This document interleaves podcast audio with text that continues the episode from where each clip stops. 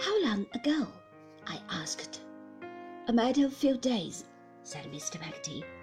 I sighted the old boat after dark, and the light shining in the window. When I come nigh and looked in through the glass, I see the faithful creature, Miss Gummidge, sitting by the fire, as we had fixed before, alone. I called out, Don't be afeard, it's Dan'l, and I went in. I never could have thought the old boat would have been so strained. From some pocket in his breast, he took out, with a very careful hand, a small paper bundle containing two or three letters, or little packets, which he laid upon the table. This first one come, he said, selecting it from the rest.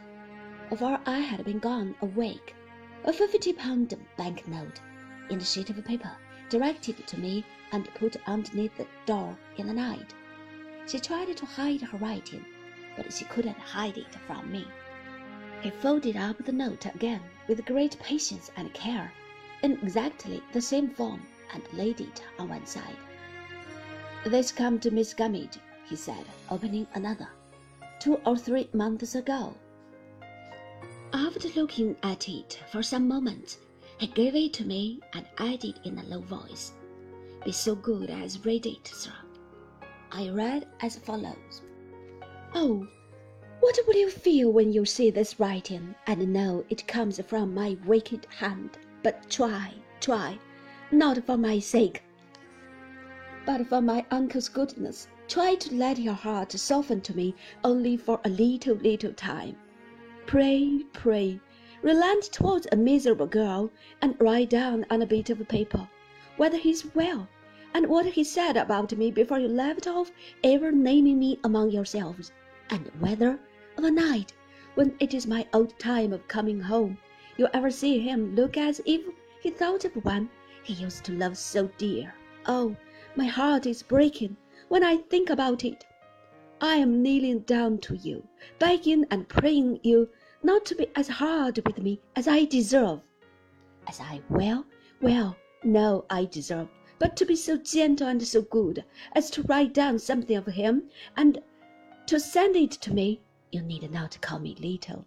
You need not to call me by the name I have disgraced. But oh, listen to my agony, and have mercy on me so far as to write me some word of uncle, never, never to be seen in this world by my eyes again.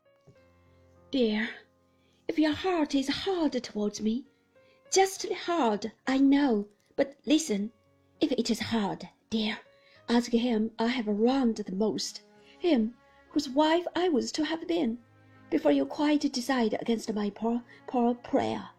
If he should be so compassionate as to see that you might write something for me to read, I think he would. Oh, I think he would, if you would only ask him for he always was so brave and so forgiving. Tell him then, but not else, that now, when I hear the wind blowing at night, I feel as if it was passing angrily from seeing him and uncle, and was going up to God against me. Tell him that if I was to die tomorrow, and oh, if I was fit, I would be so glad to die. I would bless him and uncle with my last word and pray for his happy home with my last breath. Some money was enclosed in this letter also. Five pounds. It was untouched like the previous sum, and he refolded it in the same way. Detailed instructions were added relative to the address of a reply, which, although they betrayed the intervention of several hands, and made it difficult to arrive at any very probable conclusion in reference to her place of concealment, made it at least not unlikely that she had written from that spot where she was stated to have been seen. What answer was sent? I inquired of Mr. Peggotty. Mrs. Gummidge, he returned, not bit a good scholar, sir. Ham kindly drawed it out, and she made a copy on it. They told her I was gone to seek her, and what my parting words was. Is that another letter in your hand? said I. It's money, sir, said Mr. Peggotty, unfolding it a little way. Ten pound, you see, and wrote inside, From a true friend, like the first, but the first was put underneath the door, and this come by the post, day after yesterday. I'm going to seek her at the postmark. He showed it to me. It was a town on the upper Rhine. He had found out at Yarmouth some foreign dealers who knew that country, and they had drawn him a road map on paper, which he could very well understand. He laid it between us on the table, and, with his chin resting on one hand, tracked his course upon it with the other.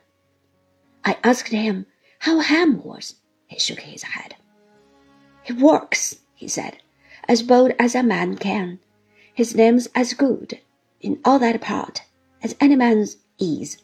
Anywhere in the world, everyone's hand is ready to help him, you understand, and his is ready to help them.